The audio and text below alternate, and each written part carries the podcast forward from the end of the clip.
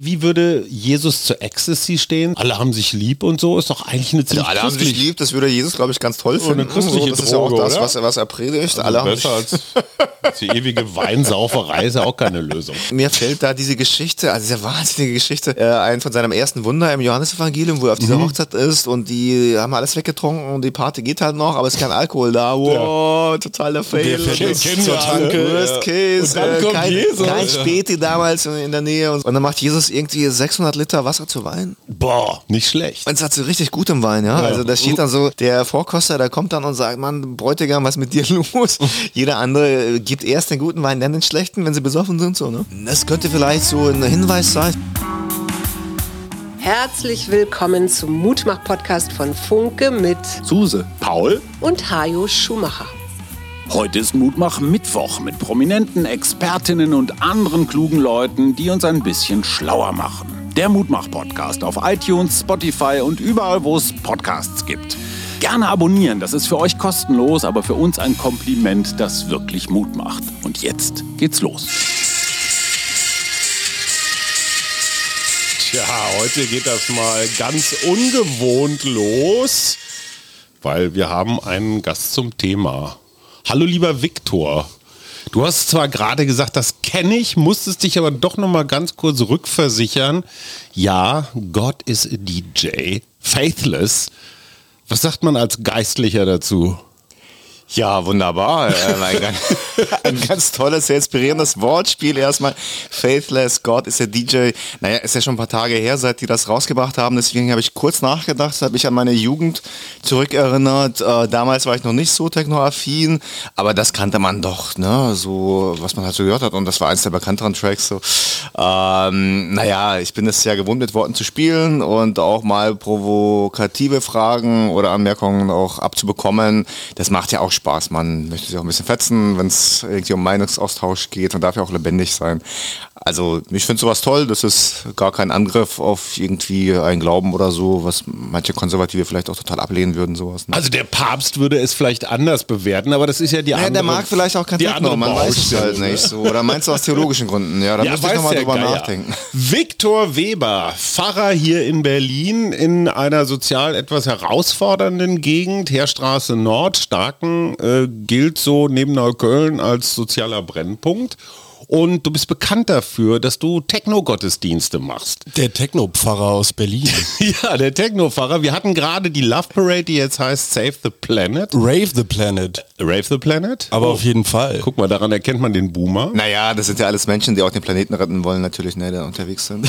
Wir haben 30 hoffen wir. Kubikmeter Ja, mehr Müll hinterlassen Müll als letztes und so. Mal. Die Polizei rief ja auch, die sollen sich bitte nicht entkleiden. ich war nicht dabei, also sonst gehe ich ganz gerne auf diese Veranstaltung. Ja. Veranstaltungen, der CSD steht da vor der Tür. Ja. Ähm, hat diesmal nicht geklappt, weil ich nämlich in Spandau aktiv war. Wir hatten ein ganz großes und großartiges Tauffest an der Nikolaikirche am Reformationsplatz in der Altstadt Spandau. Mhm. Ähm, und das war an der Stelle wichtiger, war auch früher geplant. Ähm, also ich wusste den anderen Termin gar nicht, mal weiß ja nicht, wie ich mich sonst entschieden hätte. Ähm, aber es ist Und alles da habt ihr. Lieder von Paul Gerhardt gespielt oder ging es da auch ein bisschen zur Sache?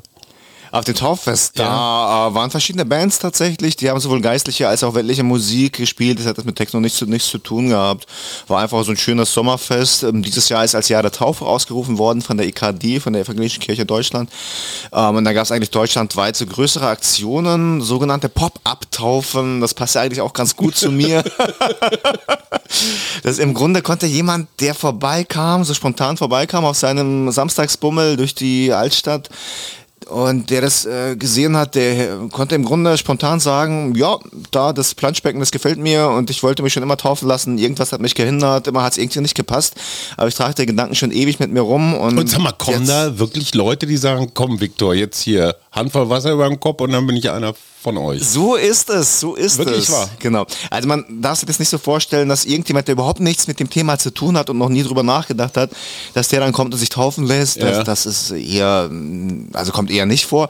Es sind tatsächlich Leute, die aus irgendeinem Grund irgendwie gehindert wurden daran. Und ähm, die kommen dann, wir gehen mit ihnen ins Gespräch, quatschen einfach ein bisschen, äh, versuchen die Hintergründe zu äh, klären. Und wenn da sich das für uns bestätigt, dass das ein ernster Wunsch ist, dann äh, spricht da auch nichts dagegen. Ich hätte da einen Kandidaten. Also quasi Leute, die aber schon im Prozess waren, sich mit diesem Gedanken zu befassen, dass äh, man Lust hätte auf eine Taufe quasi. Genau, ich Du glaube, sprichst so, mit einem Ungetauften. Ja, genau, ich bin Heide, oh Gott. ja, ich habe noch ein ganz tolles Angebot. für dich. Ey, Pass mal auf, genau. Da gibt es so ein goldenes Tor. Ihr habt doch ein Badezimmer hier. Ne? Aber sag mal, ka- äh, kannst du jetzt mal so ein Beratungsgespräch führen? Also Paul ist ja, ich würde mal sagen, in einem christlich-protestantischen Umfeld groß geworden. Also du bist vertraut. Ja, ja. So mit den Regeln. Wir haben immer gesagt, entscheide das selber, wenn du groß genug bist. Jetzt kommst du zu Viktor und sagst, Herr Weber, ich möchte auch dazugehören. Naja, das ist ja gerade der Grund, weshalb ich äh, Viktor heute auch eingeladen habe. Ich fand Wir es machen eine Podcast-Live-Taufe. Das wäre mal ein Ding. Nee, äh, für mich aber der Grund tatsächlich Musik und Religion. Ja. Also quasi die spirituelle Erfahrung durch die Musik. Und damit habe ich mich in Vorbereitung auf diesen Podcast so ein bisschen auseinandergesetzt. Und ich muss sagen, ich glaube, meine Kirche ist meine Band und das gemeinsame Musizieren. Also das ist wirklich die spirituelle Erfahrung, in welcher ich so aufgehe und mich so geborgen und gleichzeitig sicher und willkommen fühle. Und dem Himmel ist- nah? Und dem Himmel, ich möchte jetzt nicht blasphemisch klingen, aber irgendwo entrückt auf eine gewisse positive Art und Weise, dass ich total verstehen kann, weshalb man die Musik in so einem religiösen Kontext auch quasi als, naja, wie soll man sagen, ähm, unterstützendes Mittel benutzt, so ein bisschen. Und äh, ja, also ich, äh, ich weiß nicht, ähm, so, so ganz bin ich äh, noch nicht überzeugt von der Kirche, aber vielleicht ändert sich ja das in der heutigen äh, Podcast-Folge. Ihr müsst um jeden kämpfen, Viktor. Wir, wir kämpfen gerne mit jemandem, um, um jeden. Nee, also, äh, auf jeden Fall nicht auch- miteinander kämpfen. Also äh, die Sache ist die, ähm, die evangelische Kirche oder überhaupt die Kirche in äh, modernen Zeiten hat ein Problem. Sie war in der Vergangenheit einfach zu erfolgreich. Was meine ich damit? Äh, Das ganze christliche Gedankengut, die ganzen Werte und was so an äh, Vorstellungen transportiert wurde, das ist derart in die DNA unserer Gesellschaft übergegangen, dass man das gar nicht merkt, so richtig, wo das herkommt. Also das sogenannte christliche Abendland, das hat ja seine, seinen Halt auch in der Arbeit der christlichen Kirchen. Und das ist quasi so natürlich geworden, dass man gar nicht mehr so richtig sieht, wo das herkommt und die Kirche dann äh, so einfach zu wenig Kontrast hat, um sichtbar zu werden. Das heißt, ich glaube, alle, die hier in Deutschland wohnen ähm, und so oder aus Deutschland stammen, aus dem Kulturkreis hier, die sind eigentlich so wahnsinnig christlich, ob die jetzt getauft sind oder in der Kirche sind. Das ist ja ähm, Die das Werte ist dann sind noch so mal, drin. Genau, das ist nochmal ein ganz bewusster Schritt, ähm, wenn sich jemand eben mit diesem seinem Erbe, ähm, seinem Werteerbe auseinandersetzt. Und für dich hätte ich ein ganz tolles Angebot. Ich habe dieses Jahr erst bei einem, bei meinem Techno-Gottesdienst in Starken habe ich eine junge Frau getauft beim Techno-Gottesdienst. Joy. Joy. Ja, da, davon habe ich gelesen. Ist äh, super, super Joy geil. heißt Freude. Es ist mir eine große Freude, mit dir jetzt darüber zu Äh, reden. Ja, das ist äh, absolut krass. Äh, ich finde die Idee cool und äh, ich arbeite ja zurzeit auf dem Friedhof und Oh. ähm, äh, da, naja, also so den ein oder anderen Partyüberrest ähm, hat man dann am Montagmorgen vielleicht schon mal Quatsch. in einer Ecke gefunden. Naja, Gibt es diese Gruftis noch, diese Menschen, die sich so schwarz anziehen? Auf jeden Fall. Irgendwelche Messen, schwarze Messen am Friedhof abhalten? also auch tagsüber zum Teil, Habt aber dann sind sie meistens geköpfte einzeln gefunden? unterwegs. Okay. Ähm, ich wollte ein bisschen auf, naja, genau diesen Wertehintergrund zu sprechen kommen, von dem du gerade geredet hast. Wenn ich das richtig verstanden habe, dann bist du gebürtiger Kasache und noch vor der Wende zurück nach Deutschland gekommen. Jein, ähm, also ich bin in Kasachstan geboren, Mhm. damals noch Sowjetunion, also komme aus der ehemaligen Sowjetunion. Ich habe aber deutschen Hintergrund. Meine genau, deine Vorfahren- Eltern waren quasi Immigranten. Meine Großeltern, muss man sagen. Von wo ähm, nach wo? Also meine Großeltern kommen von der Wolga, da aus dem Wolga-Gebiet. Saratow war so deren Hauptstadt. Das ist im Grunde eine deutsche Stadt. Und deren Also die Vorfahren, Wolga-Deutschen. Die sogenannten Wolgadeutschen. Okay. Genau. Äh, Das, die firmieren heute alle unter dem Begriff, so ein Überbegriff Russlanddeutsche ist nicht ganz trennscharf. Ähm, das bezieht sich im Grunde auf die Siedlungsgebiete damals, als die ausgewandert waren, eben, also meine Vorfahren, soweit ich das zurückverfolgen konnte, die kamen so aus dem Hessischen hauptsächlich, aus, aus Württemberg auch teilweise. Und 41 ähm, deportierte Stalin dann mit dem Überfall auf die Sowjetunion alle deutschstimmigen Menschen äh, in einer Nacht- und Nebelaktion und die kamen dann nach Sibirien, nach Kasachstan so hauptsächlich. Und ich bin jetzt ein Nachkomme derer, die da deportiert wurden. Und sag mal, deine Vorvorfahren sind dann auf ähm, Betreiben von Katharina der Großen nach Russland gekommen. Da gab es ja mal so eine Art Genau. Ja, Anwerbeversuch, Genau. um das große Land zu besiedeln. Ganz genau. Es gab ganz viele Privilegien und es gab ja einen ganz großen Druck auch auszuweichen, weil ähm, also äh, die Probleme dann mit den, mit den Nachkommen und dem Erbe und so weiter. Äh, manche sind halt in, in die, also über den großen Teich dann quasi ausgewandert.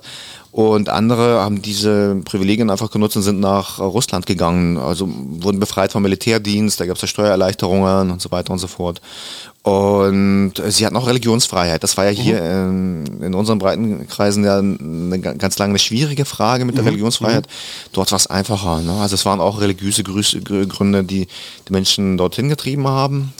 Ähm, und diese religiösen Gründe, die oder diese religiöse Prägung, die wurde mir dann auch weiter vererbt und letzten Endes hat das auch dazu geführt, dass ich jetzt Pfarrer geworden bin.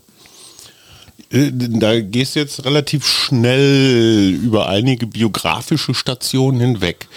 Also erstens mal, es war vor der Wende, du warst Teenager, als du nach Deutschland gekommen bist. Ich war acht Jahre alt. genau. Acht Jahre, fast Knapp Teenager. vor der Wende. Wir, wir, alle haben, 89. wir alle haben Chick gelesen äh, vom Wolfgang Hermsdorfer und da spielt ein, ja, offenbar auch russischer Einwanderer, Junge, eine Rolle, der irgendwie anders ist als die anderen. Also irgendwie cooler, dreister, mutiger, lustiger, interessanter. Hast du dich da wiedergefunden? Naja, also ich hatte ja das Glück, ähm, dass wir relativ früh gekommen sind. Die meisten Russlanddeutschen, die kamen so in den 90ern und dann auch relativ massenhaft. Helmut Kohl. Genau, ich war der einzige nicht deutschsprachige in der dritten Klasse dann gleich und ich musste es relativ schnell lernen, die deutsche Sprache. Ähm, Genau, mir kam zugute, dass wir uns natürlich als Deutsche verstanden und auch eine deutsche Kultur, auch wenn etwas veraltete teilweise äh, mitbrachten. Deswegen ging das relativ schnell. Aber die ganzen Leute, die in den 90ern kamen, die hatten halt ganz große Probleme. Also, inwieweit die dann diese Erfahrung gemacht haben, cool zu sein und anerkannt zu werden, weiß ich ja nicht. Ähm, das waren dann eher so, also die haben tatsächlich ähm, Rassismus und Ausländerfeindlichkeit erlebt, obwohl sie gerade zu Beginn der 90er äh, hauptsächlich Deutschstämmige waren. Erst so gegen Ende der 90er kamen dann halt angeheiratete oder irgendwie entfernt äh, Deutschstämmige so. Ähm, und, und das war natürlich ganz schwierig für die Integration, wenn man da als Gruppe komplett ähm, ausgegrenzt wird und nicht anerkannt wird. Also Anerkennung ist ja im Grunde das, was hinter Coolness steckt. Wenn jemand cool sein will und cool äh, ist und so, dann fliegen ihm die Herzen zu. Das ist so die Hoffnung. Ähm, das war bei mir nicht der Fall, weil ich als Jugendlicher nicht so der ähm, charismatische Mensch war, sondern eher so zurückgezogen und äh, eher so ein ruhiger Typ. Ähm, und bei denen, die nach mir kamen, dann in den 90ern, die hatten halt tatsächlich die Probleme, da auch entsprechend Anerkennung zu bekommen.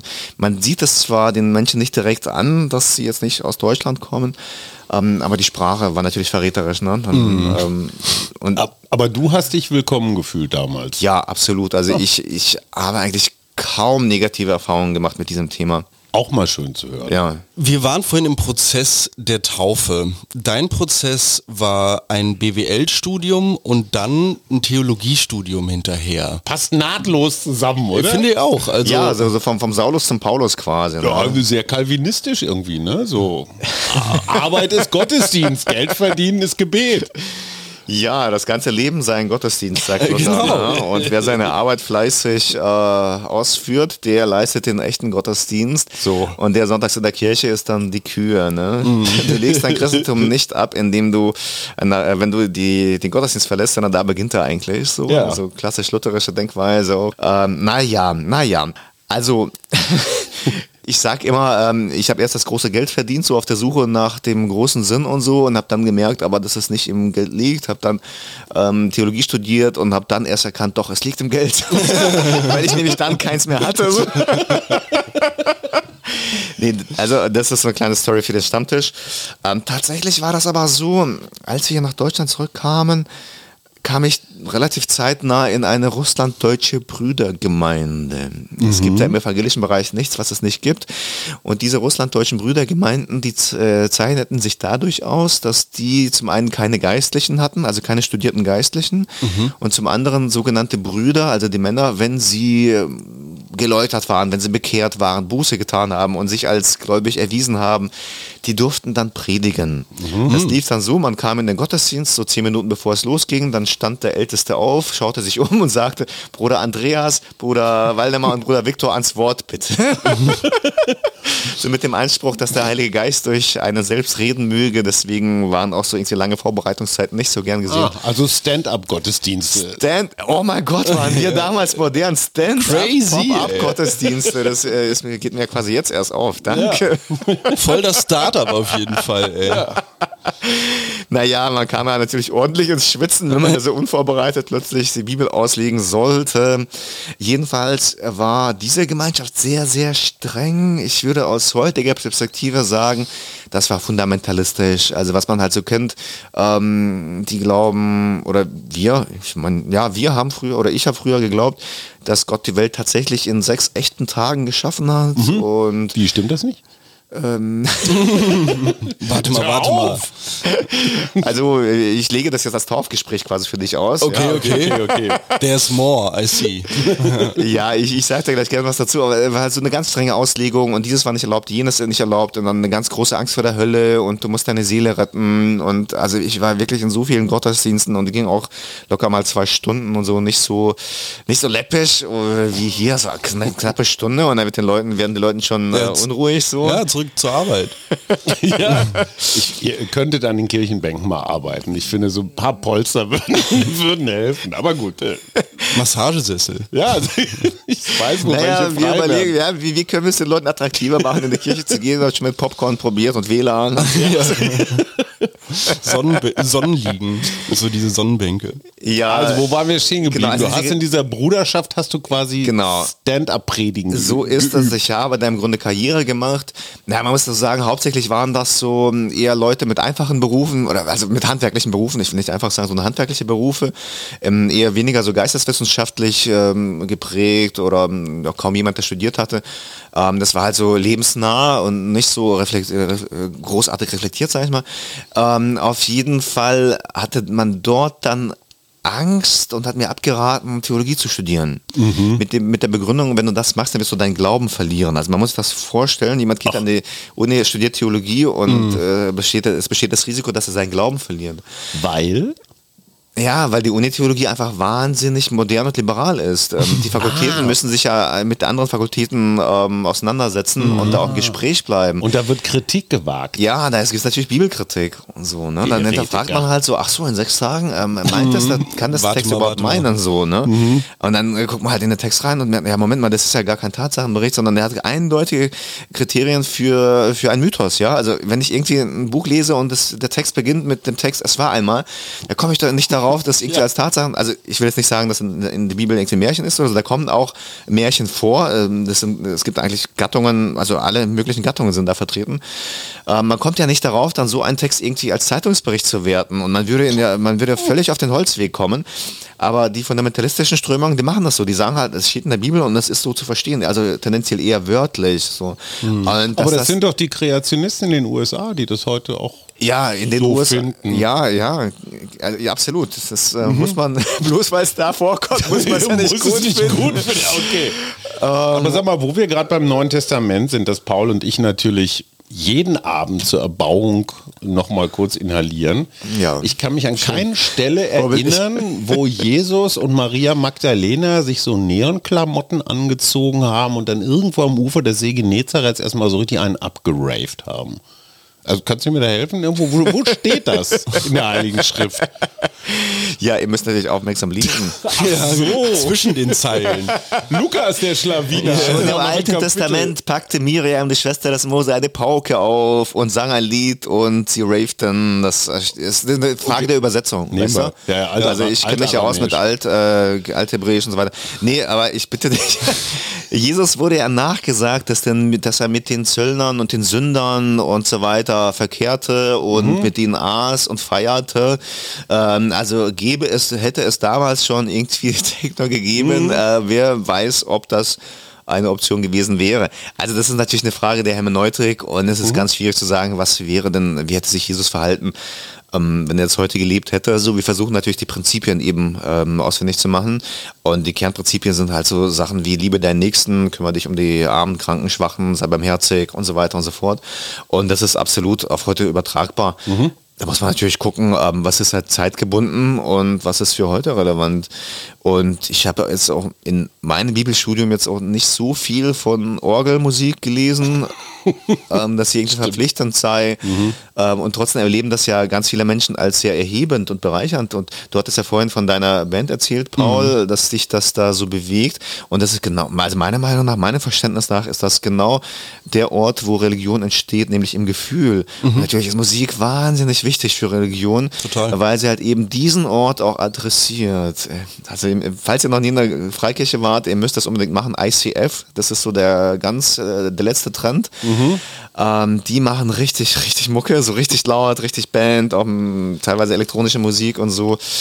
Ähm, in Tempelhof haben die, glaube ich, so eine, eine Gemeinde. Was heißt ein ICF? International Christ Fellowship oder International okay. Christian Oh, Fellowship. das klingt so. aber auch amerikanisch und das erinnert Ja, mich dann an diese ja, ja. Megagottesdienste, wo der Pfarrer so Ja. an zwei Stahlseilen über die Menge fliegt, während die 23-köpfige Da ist doch noch- Band irgendwie... Naja, so im Talar, so mit so Ja, Seilzug.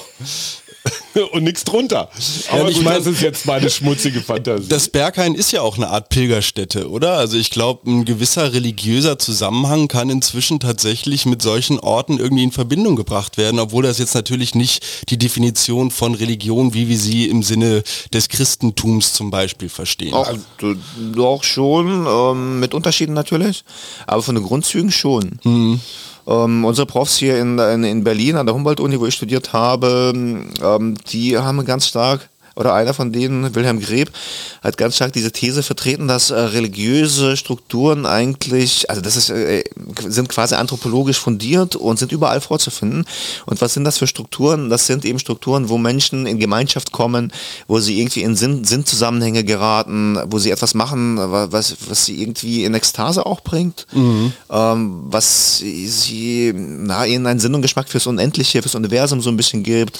Damit wiederholst du aber ziemlich genau das, was so Feuilletonisten in den 90er Jahren, ich meine, gut, du bist noch jung, Jahrgang 81, Paul auch nicht viel älter, Jahrgang 94, aber ich war damals schon volljährig und ich kann mich erinnern, erste Love Parade war 89 und da schrieben diese ganzen Dietrich Diedrichsens und wie sie alle hießen, schon auch so in diese Richtung, das ist moderner Gottesdienst.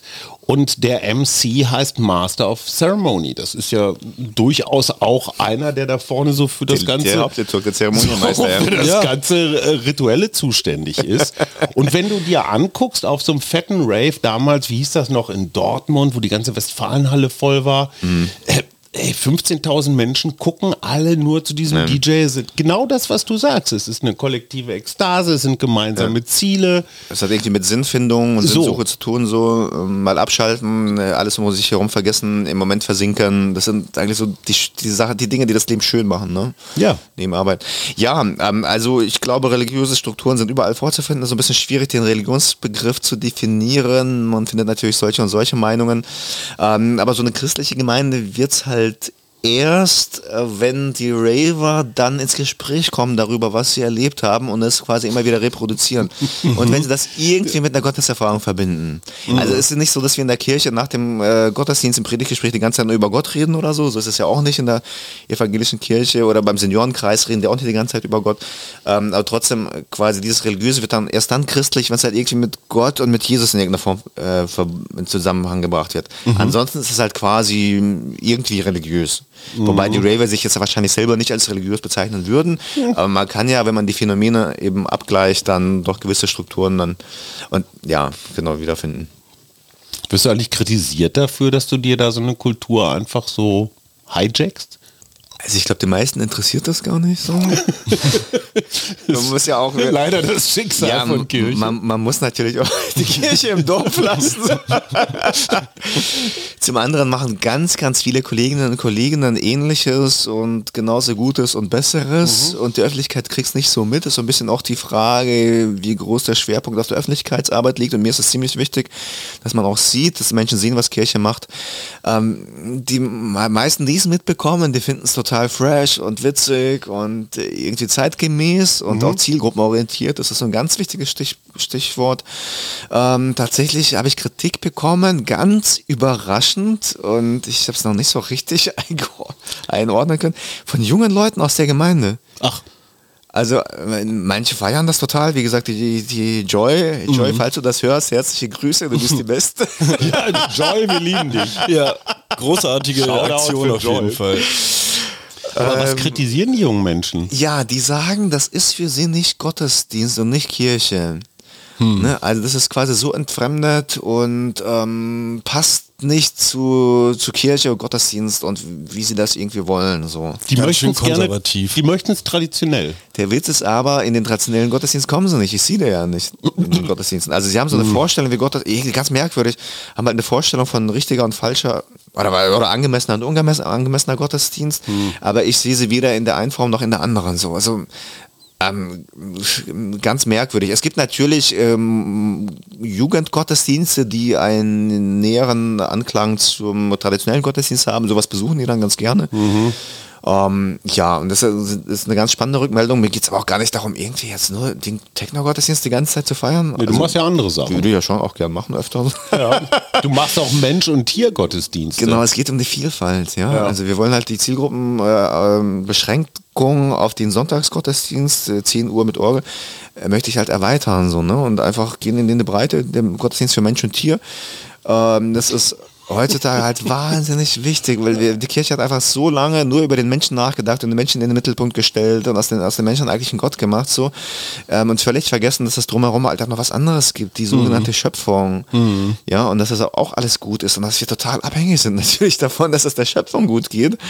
Und diese Gottesdienste für Mensch und Tier sind einfach großartig, ähm, um diese Themen nochmal ins Gespräch zu bringen. Und sag mal, Tier ist ja ein weiter Begriff. Ne? Es gibt ja. Ja. Menschen, die halten im Terrarium zum Beispiel so eine acht Meter lange Anaconda oder so. Ey.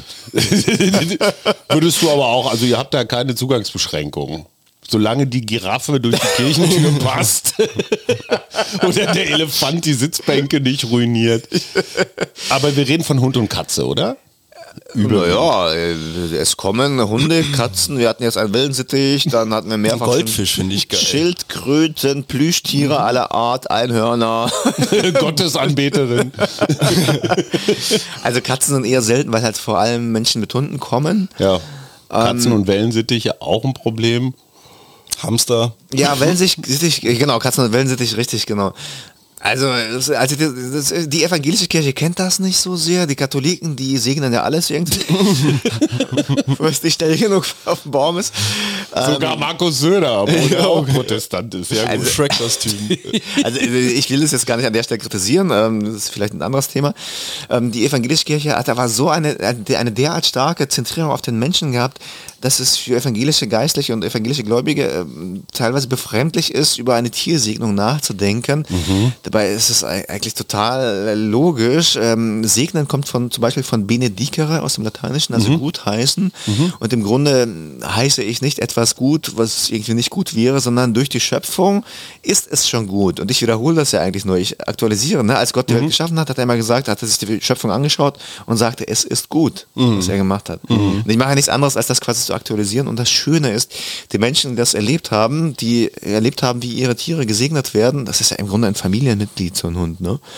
die sind einfach direkt vor mir, vor der ganzen Gemeinde in Tränen ausgebrochen. Die haben dann ihre Geschichte mit ihrem Tier erzählt, wie sie durch dick und dünn gegangen sind, mit dem Tier beim Arzt waren und Geld ausgegeben haben und so weiter und so fort. Und wie sie einfach eine ganz krasse Verbindung zu dem Tier haben. Ähm, seit ich das das erste Mal erlebt habe, war für mich klar, ich feiere auf jeden Fall jedes Jahr einen Gottesdienst für Mensch und Tier und äh, bringe einfach das Thema Schöpfung, Bewahrung der Umwelt, Klima und so an, an der Stelle halt ganz prominent ähm, rein. Genau. Wir haben dieses Jahr im Podcast schon einmal drüber geredet, Papa. Die Kirche verzeichnet dieses Jahr sowohl evangelisch als auch katholisch Austrittszahlen, die, naja, so noch Historisch. nicht gesehen wurden. Äh, es muss wohl Land veräußert werden. Ähm, es werden, naja, ältere Kirchen, die vielleicht schon seit längerer Zeit nicht mehr bespielt wurden, ähm, vielleicht jetzt schon als Rave-Stätten äh, neu geweiht, nachdem sie natürlich mhm. einmal äh, ja von ihrer Heiligkeit freigesprochen wurden. Wie geht's deiner Gemeinde in Spandau, wenn du mal so einen Altersdurchschnitt äh, nennen müsstest? Was glaubst du, wie alt ist das Mitglied? Über oder deiner, unter ZDF? Deiner Gemeinde, genau. ja. Also RTL würde ich sagen. oh, also, oh, okay. Mitte 50. Ja, ich war so. Ende, Ende 40. Hätte Aber wenn der Schnitt ist. naja, also es gibt Indizien, ähm, ich weiß jetzt, den Durchschnitt könnte ich mal ausrechnen, spaßeshalber, aber es gibt Indizien, ja, bis zu vier Bestattungen pro Woche bei mhm. 6.500 Mitglieder. Das ist eine eher größere Gemeinde, aus einer Fusion entstanden, 99. Ähm, bis zu vier Bestattungen, also ist schon ein hoher Altersschnitt. Ähm, hinzu kommt, dass die Eltern ihre Kinder immer häufiger eher spät taufen lassen, beziehungsweise mhm. ihnen die Entscheidung überlassen, ob sie mhm. dann, ob sich dann konfirmieren lassen oder nicht. Ähm, das führt natürlich dazu, dass wir weniger ähm, junge Mitglieder haben, ne? was die Statistik natürlich auch nochmal nach oben ähm, korrigiert. Ähm, also ist, glaube ich, also, also auch Fachkräftemangel in der Gemeinde. Keiner ja. kennt mehr die Liedtexte. ja, Fachkräftemangel haben wir tatsächlich mit dem Nachwuchs. Ne? Wir haben ein mhm. ganz großes Nachwuchsproblem. Ähm, das ist größer als der Mitgliederrückgang. Um, ähm, und wie immer ist es so ein bisschen auch die Frage, also ich bin jetzt noch nicht so lange dabei, dass ich völlig frustriert bin, ähm, erst so, so jetzt, jetzt glaube ich vier Jahren oder so im Dienst. Ähm, ich, man kann, also das ist das Glas halb voll oder halb leer. Man könnte natürlich auch sagen, aber das ist jetzt vielleicht ein bisschen schön reden, man könnte ja sagen, dass die Zahl der getauften Nichtmitglieder ständig steigt. Mhm. Ja? Moment, das heißt. ja klar, natürlich. Jemand, der vorher nicht getauft war und dann getauft ist, ja, der geht ist, natürlich äh, in die Statistik so. ein. Die steigt natürlich okay. kontinuierlich. Ja, das motiviert aber okay. nicht so sehr, wie es jetzt klingt. So. Ähm, ich habe ja so eine Theorie, also meine Mutter war Niedersächsin, Protestantin. Mhm. Einfach mal so gottesfürchtig, weil sie das so gelernt hat. Es gab so eine Art habituellen Respekt der Kirche gegenüber. Ja, wenn mhm. irgendwo ein, ein, ein geistlicher Würdenträger, war völlig klar, man grüßte den man. Mhm. So, dieser Respekt ist weg. Der war ganz lange in dieser Gesellschaft eingebaut, bei mhm. vielen Menschen. Und ob das jetzt die Missbrauchsfälle sind oder, oder, mhm. oder, oder, das sind ganz viele Punkte, wo Menschen anfangen, etwas zu tun, was sie sich vorher nicht getraut haben, nämlich Kirche in Frage zu stellen. Und dann kommen sie auch noch und gucken auf ihre monatliche Steuerabrechnung oder Gehaltsabrechnung und stellen fest, hui, da geht ja automatisch, solange ich in der Kirche bin, geht da Kirchensteuer ab. Und das ist zum Teil durchaus sportlich, je nachdem, was man so verdient. Und ähm, diese Kombination aus Respektverlust und ja, ich gucke auch mal ein bisschen aufs Geld, ist einfach, hat so eine, einen immer größeren Schwall freigesetzt. Ich weiß nicht, ob das allgemein zutrifft. Wie viele Menschen kennst du, Paul, die aktiv christlich, egal ob jetzt für die einen oder für die anderen, zugange sind, für die das ein Thema ist, die sonntags mal in den Gottesdienst gehen? Ich könnte jetzt niemanden direkt benennen, glaube ich, aus meinem näheren Umkreis. Aber ich finde das unglaublich spannend, was Viktor äh, zum Anfang dieser Folge gesagt hat. Und zwar, dass dieses Wertesystem, dieses, diese Benimmregeln, die ja auch ein bisschen durch, also das ist jetzt meine persönliche Ansicht, die Bibel in eine weitere Gesellschaft getragen werden, doch irgendwo, zumindest jetzt mal in meinem Freundeskreis und in meinem Umfeld, doch sehr tief verankert sind in den Menschen.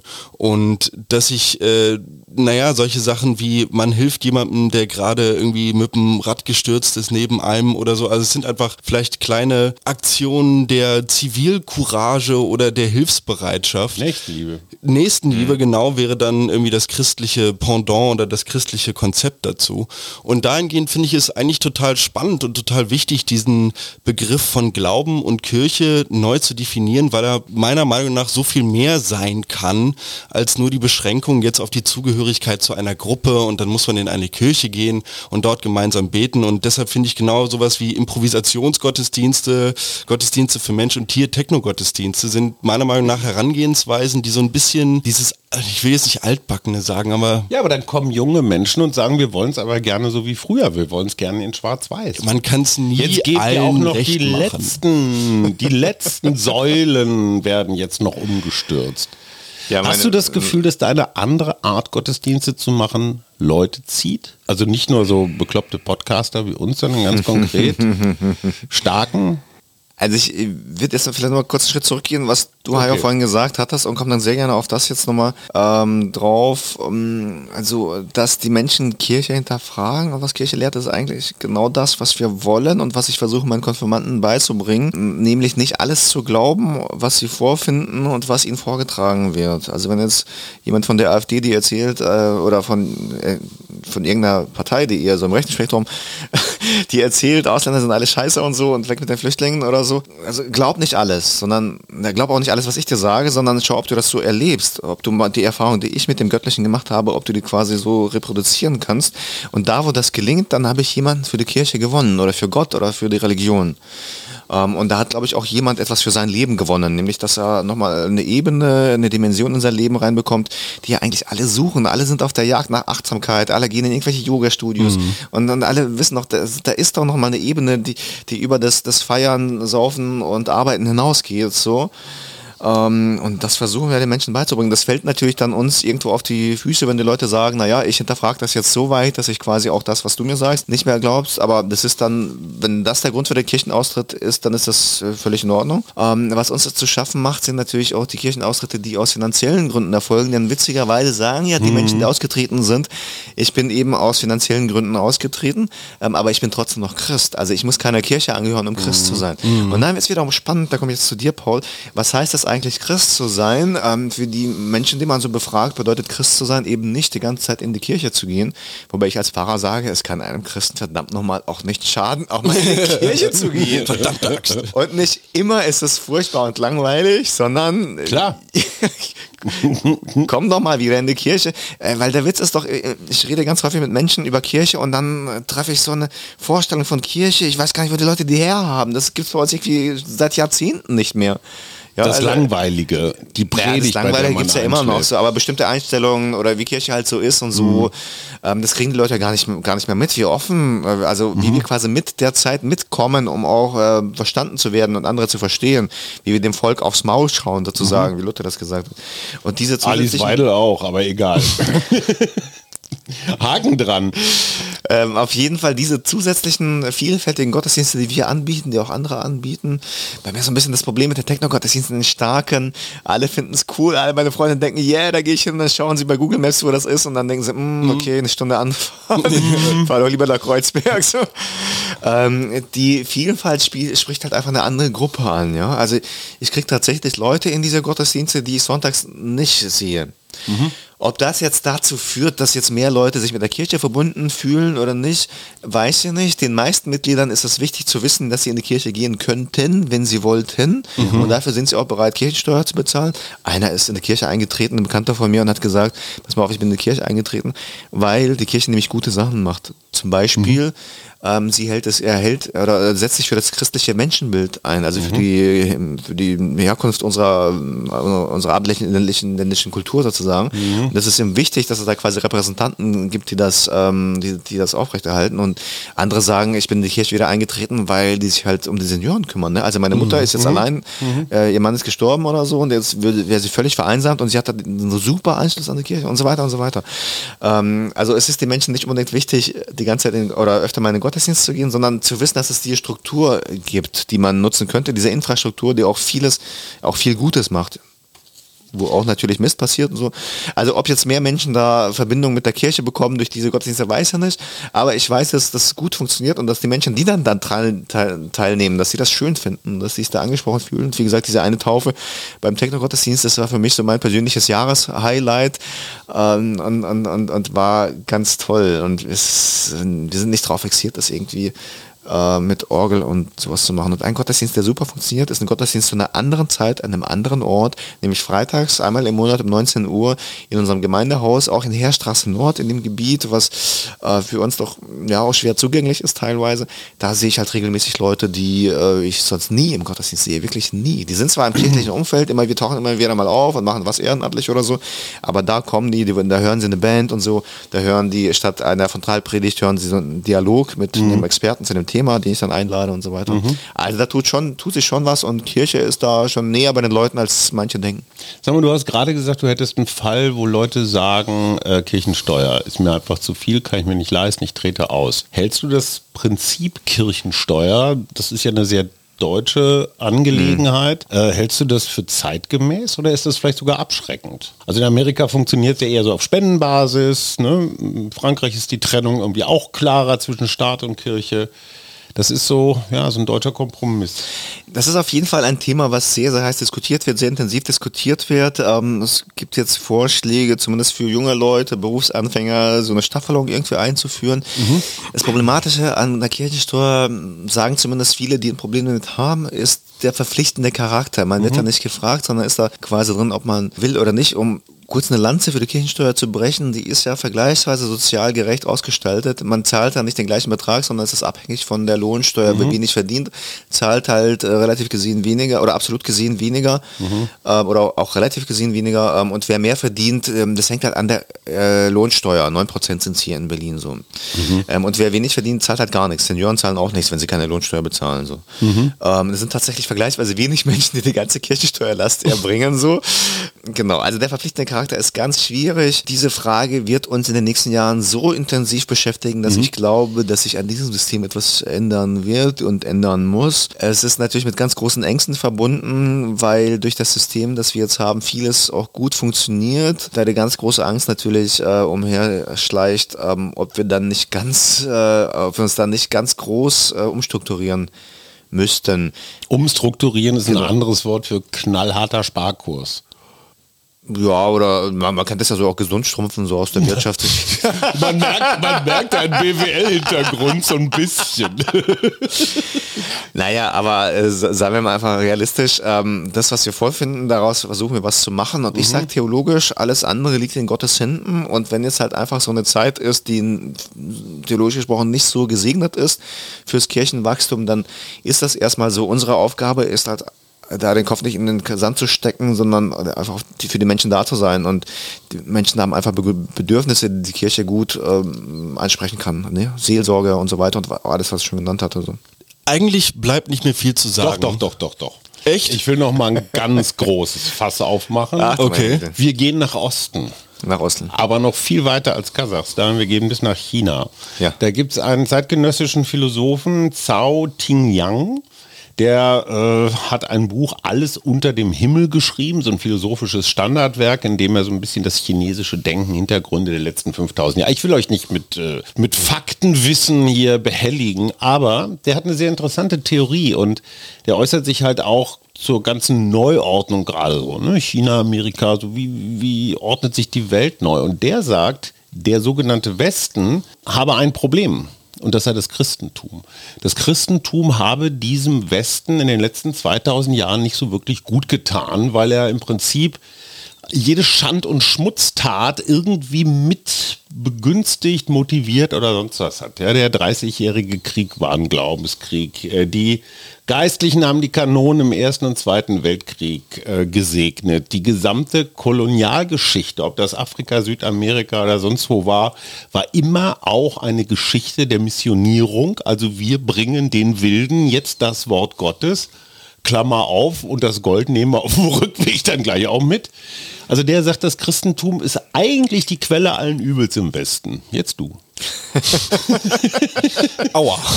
Ja, äh, also äh, klingt ganz spannend, äh, wäre sich auch ein ganz guter Gesprächspartner. Ähm, also er lebt wahrscheinlich auch von seiner Liter- Literatur, dann muss er natürlich auch schön griffig sein und auch provokativ. Du meinst, eine steile These hilft dem Ähm, das, muss, Verkauf. das muss natürlich, ja klar, das äh, Ja, muss sich auch verkaufen. So äh, ganz sachliche Sachen ähm, kommen halt nicht an den Mann, an die Frau. Mhm. Ähm, das ist natürlich keine neue Kritik, das, die hört man Land auf, Land unter und äh, man muss da nicht in den fernen Osten gehen. Ähm, wir haben ja hier auch Religionskritik ähm, noch und nöcher und die ist natürlich auch in großen Teilen berechtigt, ist ja völlig klar. Also die ist nicht aus der Luft gegriffen, sondern es ist einfach ganz viel schiefgelaufen und Menschen, die ähm, quasi im Auftrag Gottes unterwegs waren, haben da Dinge gemacht, ähm, die einfach nicht nachvollziehbar sind. Gleichzeitig muss man sagen, ähm, es, es gab immer Menschen, die im Widerstand waren, ähm, die das natürlich kritisiert haben. Ähm, und hier haben wir, also mehrere Sachen kommen hier zusammen, aber müssen wir eigentlich einen eigenen Podcast machen. Also der Westen, das Christentum, so, äh, hm. Äh, was genau meint er so? Ja, ja, ja, ja, gut. Jetzt hör auf zu differenzieren. Ähm, Ja, sorry, sorry. Äh, jetzt schalten schon der ersten ab. Ich wollte euch den Podcast nicht kaputt nicht machen. üblich. Auch das machen wir selbst. So die Thesenritter hier. Also natürlich, äh, da wo Macht sich mit Religion vereinigt, da ist dann, äh, fährt der Zug dann ab und wird immer schneller und wer will den, wer will sich vor den, vor den Zug oder in die Speichen werfen, wie Dietrich Bonhoeffer im ähm, Widerstand gesagt hat, denn der ist ja auch kurz vor Kriegsende dann äh, auch hingerichtet worden. Ähm, Dietrich Bonhoeffer, ein Pfarrer aus der sogenannten Bekennenden Kirche, die im Widerstand war gegen die Nazis. Deine Großmutter in Masuren war auch in der bekennenden Kirche. Hm. Ja, die waren schon noch mal eine Spur Das, das, das, das gibt es nicht, dass Menschen, entschiedener. Das gibt es nicht, dass Menschen sich nicht schuldig machen, ja. Äh, was unser Anspruch ist ähm, und unsere Aufgabe ist, also was wir so theologisch Buße tun nennen, so gibt es den Buße und Beitrag. Wie geht denn das? Was ist der Unterschied zu Sühne? Kritische Reflexion, Buße ist die kritische Reflexion deines Lebens. Also was die, die Fridays for Future und so weiter machen, die- das sind Bußprediger, die gehen auf die Straße und sagen, Ach, komm. die sagen, Leute, kehrt um, ändert euer Leben. Ja. Ähm, und Sühne wäre dann, ähm, würde ich, was ist Sühne? Vielleicht so eher so eine Bußleistung. Also Muss man quasi, was dass tun, ne? et- etwas tun, äh, wo man quasi auch wirklich sagt, dass das Buß- Bußbekenntnis kein reines Lippenbekenntnis ist, sondern dass es einem wirklich leid tut. Also irgendwie eine, eine Ersatzleistung, so eine Art Satisfaktionsleistung so. Mhm. Also sind eigentlich ganz moderne Phänomene, aber Buße ist halt ein altmodisches Wort so. Ne? Würde ich jetzt in der Predigt versuchen, wenn ich mit Jugendlichen zu spreche, ähm, würde ich das mit Friday for Future zum Beispiel vergleichen oder was auch immer. Jeder, der sagt, kehrt um, ne? Und irgendwie die AfD oder so sind natürlich auch Bußprediger, aber die so eine Art, sie sagen, kehrt um von eurer falschen Politik und so, macht jetzt mal was irgendwie. Ähm, das ist dann, äh, äh, aber das ist die, die Anspruchshaltung, dass wir im Bewusstsein unserer Fehleranfälligkeit Anfälligkeit und unserer ähm, Anfälligkeit für Schuld, ähm, dass wir bereit sind, umzukehren. Und zwar immer wieder und immer wieder und mit so einer kritischen Haltung. Luther sagt, das Ganze, wenn Jesus Christus spricht, in den 95 Thesen, ganz am Anfang die erste, wenn Jesus Christus davon spricht, du sollst Buße tun, dann meint er damit, dass dein ganzes Leben Buße sein solle. Also es ist diese kritische Haltung. Es war natürlich fröhlich und fest, das, wovon du überzeugt bist und glaubst zu vertreten, aber auch immer die Möglichkeit zuzulassen, dass du dich täuscht und irrst und da ähm, nochmal einen Schritt zurückzugehen. Also ist Volker Wissing, unser Verkehrsminister, auch ein Bußprediger, wenn er sagt, kehret um zum Verbrenner. Äh, okay, okay. Es gibt natürlich auch die falschen Propheten, wobei ich das jetzt aber V8. natürlich nicht äh, mit diesem gerade genannten Politiker verbinden Ja. möchte. Das ist halt die Kunst dann natürlich, Ja, wem, wem, und äh, darum geht es im Konfirmandenunterricht. Wem glaube ich? Es gibt so viele Stimmen. Die einen sagen, du musst, die, du musst cool sein, der anderen sagen, du musst reich sein, die dritten sagen, du musst Musiker sein oder die anderen sagen, du musst unbedingt ein 1-0-Abi haben und so und leisten, leisten, leisten. Äh, wenn du nicht leistest, bist du nichts wert. Also welche Stimmen glaube ich so, ne? Und wir haben schon so ein paar Stimmen, die würde ich hinterfragen so. Ja. Sag mal, äh, Konkurrenzveranstaltung. Lissi Eichert, St. Christophorus Gemeinde hier in Neukölln. Die hat ja eines voraus, die macht zwar keine Techno-Gottesdienste, aber sie spricht das Wort zum Sonntag für den RBB. Lissy hat mal hier im Podcast erklärt, wie sie im Kontakt mit, ja, mit dem Himmlischen steht oder kommt. Ich ich kann es nur so mm, ungefähr nacherzählen, aber sie hat gerade morgens so eine Zeit für sich, da ist sie im Gebet versunken, würde ich jetzt einfach mal so laienhaft sagen. Und sie sagt, da ist sie, wie auch immer, allerdings mit dem Heiligen Geist irgendwie im Austausch. Wie läuft das? Also zu wem hast du da so den besten Draht um? Ach ja, eine äh, schwierige Frage für mich. Ähm, früher war, der, war das Standard bei mir. Die erste Aktion war ein Morgen Morgengebet, ähm, Bibelstudium, dann gen- im Grunde genau das, was du gerade beschrieben hast. Dann irgendwie mit dem Theologiestudium ist alles so ein bisschen durcheinander geraten, weil halt tatsächlich mein altes Weltbild komplett von, vom Kopf auf die Füße gestellt wurde, so würde ich es heute formulieren. Ähm, und da hat es mich äh, schon ein gutes Stück rausgekriegt. Also was die in der Gemeinde damals gesagt hatten, du wirst deinen Glauben verlieren, so es war ähm, viel mehr schwer, da alles nochmal beisammen zu halten, ähm, weil das einfach so krass anders war, was ich da an der Uni gelernt hatte. Und ähm, da habe ich äh, eben irgendwie wie seltener gebetet, seltener Bibel gelesen und so, viele Theologen natürlich gelesen, aber irgendwie weniger Bibel. Ähm, und jetzt bin ich einfach so im Stress, beruflich und privat. Ich komme selten dazu, das so in der Form zu machen, wie ich es früher gemacht habe. Aber jedes Mal, wenn ich dazu komme, dann ist das wie in so einem Lebenselixier baden. Ähm, es ist halt einfach so die Durchbrechung diesen, dieses ganzen, das, dieses Hamsterrad. Es ist einfach eine aktive, bewusste Durchbrechung, ähm, wo, wo, wo mein Leben einfach nochmal Qualität gewinnt. Ne? Also das ist das, was ich vorhin sagte, dieser Moment der Achtsamkeit. Ja, andere gehen halt meditieren. ähm, zahlen teures Geld dafür auf irgendwelchen Retreats und so. Ähm, und das ist auch total wichtig, sowas zu machen, ne? weil das ist einfach nochmal, nochmal eine ganz andere Dimension von einem selbst auch aufmacht und Kraft gibt und dann einfach zeigt, dass es, dass, ja, dass es mehr gibt, als einfach nur zu schuften und irgendwie irgendwelchen Ansprüchen gerecht zu werden und so weiter. Hat er dich gekriegt, Paul? Also Starken ist schon ganz schön weit weg, ne? Aber ich würde, Aber ist ein Statement. ich hätte total Bock darauf, so als Follow-up-Folge vielleicht mit dem äh, Field-Mikrofon, was wir irgendwie noch haben. Äh, Du meinst ja mal vorbeizugehen. so in der S-Bahn Herzlich fangen wir irgendwie willkommen. an und Aber nur, wenn Viktor dann auch Udo Butter und das Team einlädt zum Kirchenkonzert. Das hast du jetzt gesagt, Paul's aber Band. wären wir auf jeden Fall äh, nicht abgeneigt, da auch äh, aufzutreten. Ich wollte noch fragen, was dir Mut macht. Wir sind der Mutmach-Podcast und das ist immer so die Frage, mit welcher wir unsere Gäste gerne aus der Folge geleiten. Das ist eine sehr schöne Frage, vielen Dank. Ähm, Habe ich ganz oft mal zum Thema, gerade mit Jugendlichen, aber auch mit Erwachsenen natürlich. Ähm, wir haben vorhin das Thema Vertrauen angesprochen. Ne? Die Kirche verliert Vertrauen, aber das ist so ein großes Phänomen. Auch Ärzten vertraut man irgendwie weniger. Bank Bankern hat man früher ganz viel vertraut, jetzt gar nicht mehr so. Ähm, und worauf kann man sich verlassen? Und dann die ganzen Schreckensmeldungen, Krieg hier und Klimakollaps und so weiter. Also da, es gibt schon viele Gründe, um den Kopf in den Sand zu stecken. Mir macht Mut, dass es einfach ganz viele Menschen gibt, die einander Gutes tun, die einander lieben und die immer wieder mal äh, ein Lächeln auf der Lippen haben, die den Kopf halt eben nicht in den Sand stecken. Es gibt ganz viele Straßenarbeiter, Sozialpädagogen, ähm, Ärzte, äh, Feuerwehrleute. Ich denke, Feuerwehr, das, das sind doch die Helden des Alltags, ja. Ja, oder diese Gartenbauleute, die bei diesen Temperaturen draußen stehen und auf Friedhöfen sauber machen. Zum Beispiel. Ja. Das, das, also so, sowas gibt mir Mut. Und natürlich, wie könnte es anders sein? Mein Glaube ist doch völlig klar, weil ich glaube, dass am Ende des Tages unterm Strich die Dinge dann doch irgendwie so aufgehen werden, wie es, wie es Sinn ergibt. Also ob sie mal gut aufgehen, ausgehen werden, weiß ich nicht. Ähm, aber irgendwie wird sich das schon fügen und ähm, die Menschen haben es ja ja, immer wieder geschafft, irgendwie da neu aufzustehen nach einem Fall. Ähm, ja, es gibt einfach ganz viel Liebe auf dieser Welt. Das wird in den Nachrichten nicht so sehr transportiert, weil die, also Liebe verkauft sich nicht. verkauft sich halt nicht so. Medial ist so.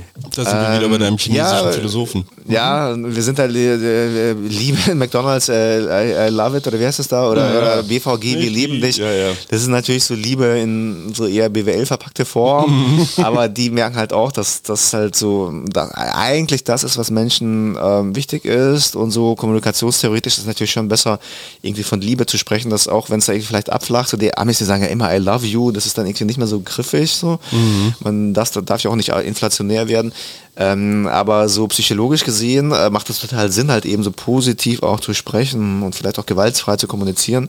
Ähm, und da lernt die Menschheit auch schon auch das eine oder andere und vielleicht hat auch das Christentum so ähm, seinen Verdienst auch darin, weiß ich nicht. Ähm, Ja. aber Ich würde zumindest mal behaupten. Äh, meine letzte Frage zum Schluss. Was ist deine Lieblingsfigur in der Bibel? Hast du so mm, irgendwen, wo du sagst, hey, wow. Meine Lieblingsfigur in der Bibel muss. Also meine ist Maria Ja. Magdalena. Maria Magdalena, toll. Ich finde die total spannend. okay. Weil sie einfach auch gerade von der katholischen Kirche so immer so ein bisschen weggedrückt worden ist. Ja, es ja, hieß ja immer, die hat, eigentlich hat sie die Bergpredigt geschrieben und das ist Ja. alles auf ihr Mist gewachsen. Jesus Ja. war nicht nur vorne an der Bühne, Ja. ne, so wie, ja, weiß nicht, Roland Kaiser, der kann auch gut singen, ne? Ja. Kriegt die Leute, aber die Texte waren von Maria Magdalena. Ja, also ich finde den sogenannten ungläubigen Thomas finde ich super sympathisch. Der ungläubige Thomas klingt Das wie ist eine ja- Figur aus, ja, ich weiß auch Thomas nicht. auch genannt der Zwilling. Ja. Das ist einer von den Jüngern von Jesus, die halt nicht dabei waren, als er sich nach der Auferstehung den anderen gezeigt hatte. Mhm. Als sie ihm dann davon brennend erzählten, meinte er, na, das glaube ich nicht. Also er erzählt mir hier die Story vom Pferd. Ähm, das glaube ich erst. ganz sympathisch, der Thomas. Das glaube ich, glaube ich erst, wenn ich meine Finger in seine Wund- und Nägelmale lege und so. Und dann kommt Jesus halt beim nächsten Mal, wo er dann auch mit dabei ist, kommt er und Thomas ist so total so, oh, was geht? Oh Mann, oh, oh Backe. Oh, ist aber peinlich jetzt. Oh, sorry. Oh Scheiße. er blutet ja wirklich. Okay, der ungläubige Thomas nehmen wir. Ja, und die sind ja auch, äh, Matthäus, äh, ganz am Schluss, als Jesus dann diesen Missionsbefehl gibt, das ist so witzig, also, ich habe es jahrelang überlesen, aber da steht da der Auferstandene schon so halb von der Erde erhoben, so fährt so langsam Richtung Himmel Und da steht, stehen sie schauen und dann steht das da in einem, äh, zwischen den Zeilen so halb und einige aber zweifelten. ich denke so, what, da, also er fährt gerade in den Himmel so vor euch. So, was, was ist los mit euch? Ja. Ja, super sympathisch, weil er einfach, muss einfach die Sachen hinterfragen, so, wie ist das gemeint, so, und wa, was ist die eigentliche religiöse Erfahrung, die hinter so einem Text dann sich verbirgt. Und da ist echt noch sehr viel zu holen. Das ist, glaube ich, mein Job als Pfarrer, das zu übersetzen und das mache ich gerne. Lieber Viktor Weber, es war uns ein Fest. Wir wünschen eine gute Heimreise nach Starken. Liegt übrigens ungefähr auf der halben Strecke bis zur Nation of Gondwana. Ein großes Elektrofestival an diesem Wochenende. Also wenn da Bedarf besteht, fährst du einfach gleich durch. Ne? Na, als Seelsorger könnte ich noch reinkommen, aber Tickets sind soweit ich, äh, ich weiß. Ja. Außer, übrigens, Wie steht Jesus Übrigens- eigentlich zu illegalen Substanzen? übrigens die Dame, die ich letztens getauft habe, Ja. die ist Joy? gerade auf einem Festival, das wir gerade genannt haben. Ah ja, guck mal an. Geil. Ja, sag mal. ja, und- da kriege ich direkt religiöse Gefühle, wa? wie sich eins zum anderen fügt. Ja. So. Aber sag mal, wie, wie, würde Jesus zur Ecstasy stehen zum Beispiel? Ich meine so, alle haben sich lieb und so, ist doch eigentlich eine ziemlich Alle haben sich lieb, das würde Jesus, glaube ich, ganz toll eine finden. christliche das ist ja auch Droge, das, was, er- was er predigt. Alle haben sich Besser als, als die ewige Weinsauferei ist ja auch keine Lösung. Wäre gut, wenn wir ihn fragen könnten. Mir fällt da diese Geschichte, also diese wahnsinnige Geschichte, äh, ein von seinem ersten Wunder im Johannesevangelium, wo er auf dieser Mhm. Hochzeit ist und die haben alles weggetrunken und die Party geht halt noch, aber es ist kein Alkohol da. Wow, totaler Fail. jetzt das- zur Tanke, Worst ja. Case. Dann äh, kein, Jesus. kein Späti damals in der Nähe und so, keine Tanke und so.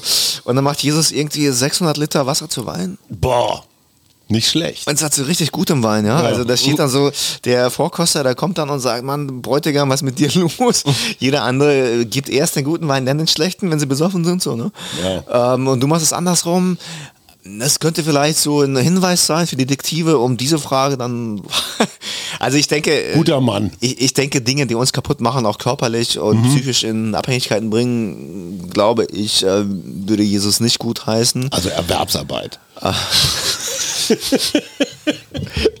Ja, Jesus war ja im Grunde Wanderprediger. Ja. Ne? Ja. Wovon hat er gelebt? Also vom Berufswegen war er vermutlich Zimmermann so, aber ob er einer geregelten Tätigkeit ist, nachgegangen ist im Sinne von Handwerk oder Büroarbeit so, ist jetzt nicht so richtig überliefert. Ähm, In diesem Sinne sind wir alle drei eigentlich auch seine Jünger, ne? ja. Du hast keinen anständigen Beruf, ich nicht, Paul noch am ehesten eigentlich. Ich bin Gärtner. Ähm, das, das ist tatsächlich, also für mich ist das eine ganz krasse Herausforderung, weil gerade wir als Pfarrer sind da ganz gut aufgestellt, so mit dem Kirchensteuersystem und so weiter. Äh, müssen wahrlich nicht am Hungertuch nagen und so dieses Armutsideal, was Jesus predigt und das Reich Gottes, das kommt halt denen, die bescheiden leben und geistig arm sind und so weiter und so fort. Boah, das ist eine echte Herausforderung für mich. Also Nehmen wir mal als Aufgabe für den als Sommer. Aufgabe auf jeden Fall. Ja. bisschen Bescheidenheit. Ne? Und wenn nur noch Wasser da ist, Jesus einladen, dann geht die Party nochmal richtig los. Genau. Viktor Weber, ganz herzlichen Dank. Lieber Ja, Paul. vielen, vielen Dank. Das war übrigens die letzte reguläre Folge für die nächsten Wochen, weil am Wochenende beginnt das große Mutmach-Podcast Sommerspezial mit sogenannten Shortcasts. Das sind relativ kurze Stücke von Prominenten, unter anderem auch Viktor, er weiß noch nichts davon. Das Thema meine erste Reise, also die erste Reise ohne Eltern, Sportverein, Lehrer oder so, wo man ganz allein in der Welt war. Meistens so, ja, Rucksack, Radtour. Und wir haben ganz tolle Leute dabei. Der Justizminister Marco Buschmann ist dabei, Benno Fürmann, Lou Dellert, Luisa Neubauer von Fridays for Future, Saskia Esken, die SPD, Vorsitzende Siegfried Rußwurm, der BDI-Chef, natürlich Mickey Beisenherz, Oliver Kalkofe, Paul Schumacher. Ey. Ja, du weißt auch noch nichts davon. Mickey das nehmen wir jetzt ist. Beste. Ja, Mickey ist auch dabei. Laudato si von Mickey Beisenherz, ich liebe es. Und wir hören uns dann irgendwann Ende August wieder. Bis dahin werden auch wir den Sommer nett gestalten, unter anderem mit dem Verfassen mehrerer Bücher. Deswegen ist Suse heute auch nicht da, lässt aber herzlich grüßen. Wir wünschen einen schönen Sommer und tschüss.